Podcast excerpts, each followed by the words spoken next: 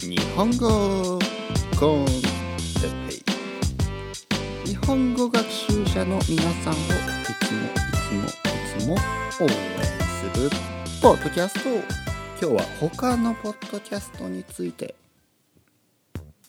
はい皆さんこんにちは。歌わない歌わない。歌わない。歌わない。ほい。歌わない。ほい。歌わない。ほい。歌わない歌を歌います。歌わないと言って。歌います。なかなかね難しい。毎回ね歌うのは何について歌っていいかわからないという歌です。だから結局何を言ってるのかわからない内容がないよお後がよろしいよおではい皆さんこんにちは日本語コンテッペイの時間ですねよろしくお願いします、えー朝から、えーおはようございますえーよろしくお願いします。はい、繰り返しましたね。よろしくお願いします。もう一回言いましたね。よろしくお願いします。もういいですね。はい、えー 日本語コンテッペイの時間です。えー何を歌っていいかわからないという歌でした。ね、何を歌っていいかわからない歌。だからもう本当に意味がない、ね、内容がないよ。お後がよろしいようでと言いましてね。お後がよろしいようでというのはなんかな。なんかあの落語とかかななんかとにかくそういうちょっとスタンダップコメディみたいなねトラディショナルなものでなんか最後に言うセリフがあるんですね。おお後がよろしいようでさようならみたいな。なのでもうお後がよろしいようでまあまあこれで大終わりちゃんちゃんみたいなそういう意味ですね。はい。というわけで落語のように始まった日本語コンテッペイですけど皆さん元気ですか？はい。僕は元気ですよ。元気だけどちょっと今静かに話してますねちょっと朝今日あのまだあの早いですからね。まあ早くないか。全然早くない。はい。えー、っとですね。コーヒーはもう飲み終わりました、ね、コーヒーをもう飲んでますね。パンを食べました。今日は朝ごはんにパンを2枚食べました。ね。トースト2枚。ジャムと。いちごジャムですね。いちごジャムと、えーバター。ね。あのハイカロリーですね。まあいいじゃないですか。たまにはね。どのぐらいのスピードで話したらいいのかちょっと最近あのショッキングなことを聞いてですねショッキングなね。えー一人の生徒、えー愛登記の生徒さんですね。にがあのいつものポッドキャスト聞いてますって言うんで「あありがとうございます」って言ってねトライアルです。で彼の日本語は結構あのペラペラ。ね。でどのぐらい勉強してるんですかって言ったらえっ、とね1年だったかな？1年かな？そうですね。1年ぐらい？1年か2年？どっちだったかな、えーでもねもっと勉強してるように聞こえました。でね聞いたんですね。どうやって勉強してますか？って言ったらやっぱりねいつものようにたくさん聞いてます。たくさんのポッドキャストを聞いてます、ね、そしてまあ主にね哲平先生のポッドキャストを聞いてます。えーただねスピードをねちょっと上げて聞いてるらしいんですよ。1.3とか。ね1.3倍。ちょっと早くして聞いてるらしいんですね。だからちょっと僕はそれショッキングでしたね。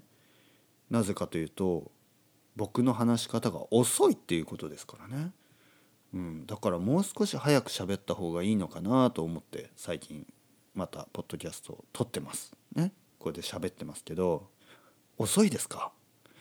でもねあんまり早くするとちょっと変かなと思うのでこれこれぐらいですね。これぐらいのスピードがまあ僕は一番普通かなと思うんですけどまあそうですね。他のポッドキャストもっと早いのありますかね。うん。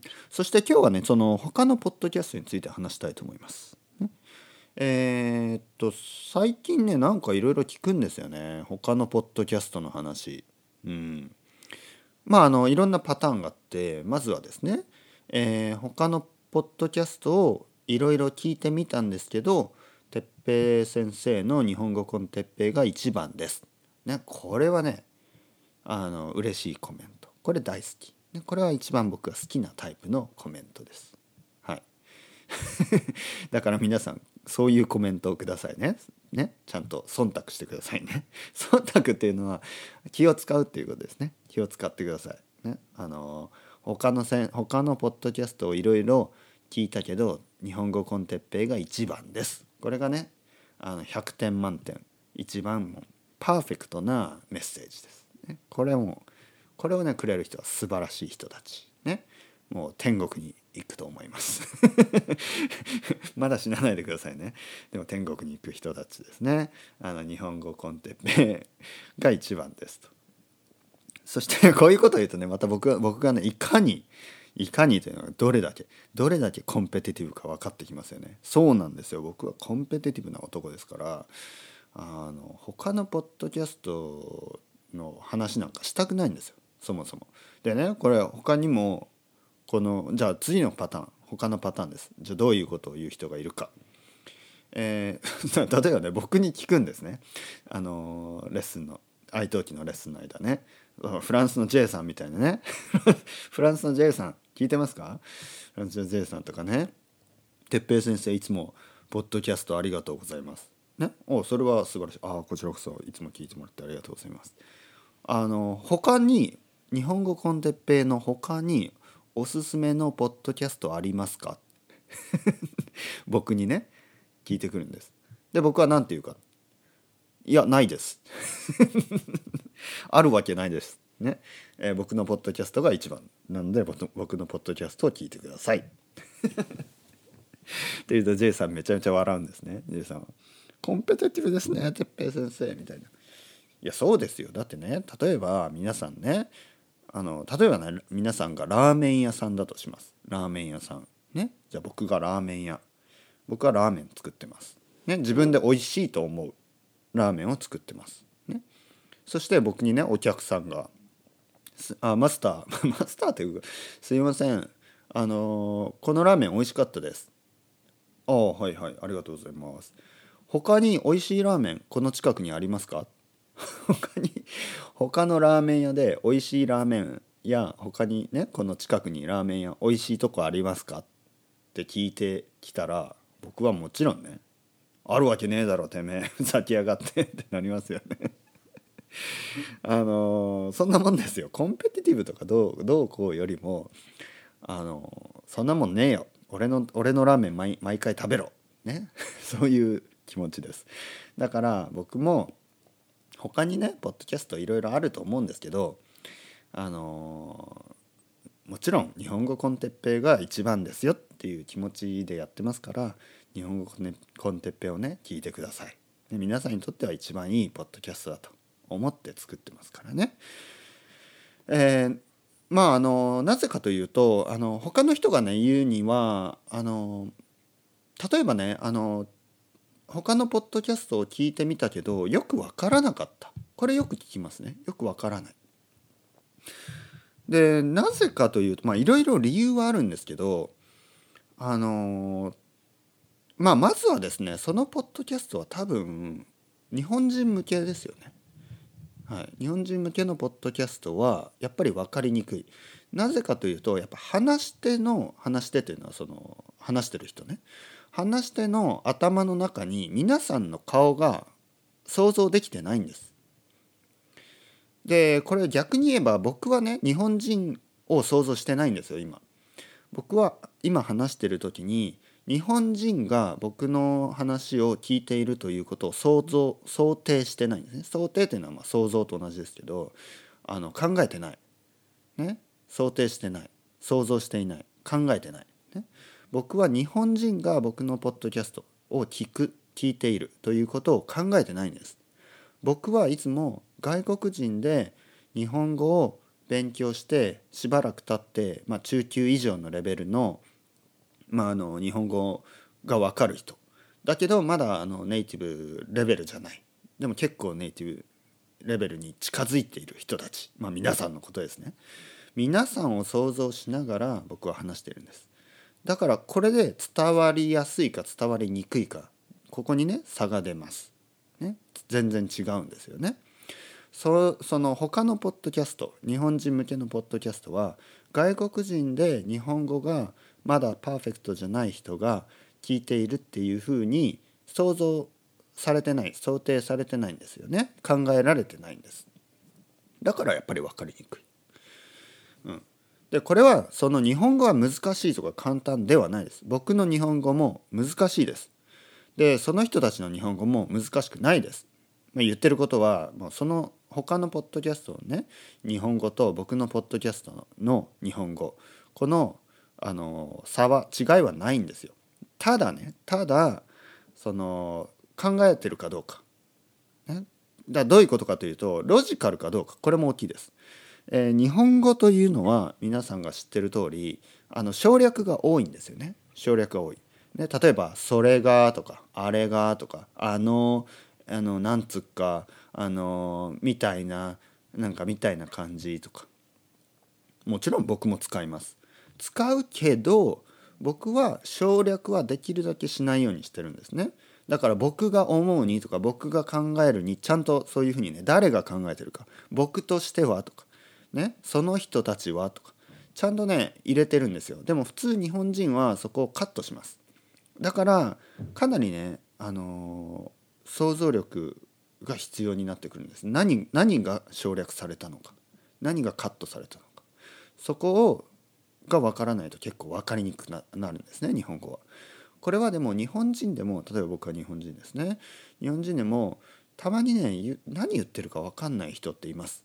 ね、この人何言ってんのかなって分からない時があります。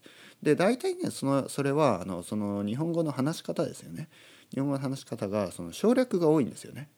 ああの例えば渋谷に行ったんだけどみたいな「え誰が?」誰が？あああなたがですね？みたいなあなたのお母さんがですね？みたいなねちょ渋谷に行ったらあのまあ、例えば、まあ、僕僕はね皆さんに話す時は僕はね昨日渋谷に行きました、ね、渋谷に行ったんですね。で僕は昨日渋谷に行ったらあの僕の友達ねのあの斉藤君にばったりやって、ね、ばったりというのは偶然ということですね。偶然斎藤君に会って、まあ、2人でスターバックスに行って、まあ、あのちょっと久しぶりだねっていう話をしながらね、まあ、あのコーヒーを飲んだ。まあ分かるでしょ？今分かりましたね？僕が渋谷に行ったら偶然ねあの友達の斎藤君に会って「まあ、斉藤君久しぶりだね」って言って2人でねスターバックスに行った、ね、こういうまず僕が渋谷に行った。そして僕の友達の斎藤君に会った。そして僕僕たち2人は、えー、スターバックスでお茶をした、ね、コーヒーを飲んだ。でこういう主語をちゃんと僕は入れるんですね。だけどほとんどの多分その日本人向けのポッドキャストやあの、まあ、ラジオみたいなのはそこは省略します。渋谷に行ったら斎藤に会ってでまあスタバ行ったんだよねみたいな感じで話すんでまず誰が渋谷に行ったのか。そして、えー、それがいつなのかもよく分かんないしでその斎藤が誰なのか斎藤君が誰なのかもよく分かんないしなんかはっきりしないんですよね。もちろん僕は分かる。なぜかというとなんとなくその話のね前後とかそういうので読めるんでただまだ日本語があのパーフェクトじゃない皆さんからするとかなり難しく聞こえるんですね。だからこれは話し方にがあの話し方ですよね。で僕はそこはすごいしっかりやってるつもりなのでできるだけロジカルに、えー、分かりやすく話そうとしています。まあ、とにかくね。まだ終わりますけど。とにかくとにかくあの日本語コンテッペイだけを聞けばもう十分なようにたくさんこうやってたくさん撮ってるんですよね。だからもし足りない人がいたらちょっと言ってください。私は1日この15分ぐらいの日本コンテッペイだけだと足りないです。なぜかというと毎日3時間以上聞くから。そういう人がいたら教えてください。ね？僕に教えてください。たらいろいろ何か考えますから。もうでも1毎日15分以上無理かな。毎日3時間ぐらいありますかね。誰か聞いてくれるんだったらありますよ。アップロードしますよ、うん、だけどちょっと他のポッドキャスト日本語コンテッペイが足りないから日本語コンテッペだけだと少ないから他のポッドキャストを聞いているっていうのはちょっとねそれは僕の問題ですからね、うん、うん、だから本当に日本語コンテッペだけで皆さんの日本語力がね、えー、どんどん良くなる。それが僕の目標ですからこれからも頑張って毎日撮っていきます。それではまた皆さん。バイバイ。 Ciao ciao。 Hasta luego。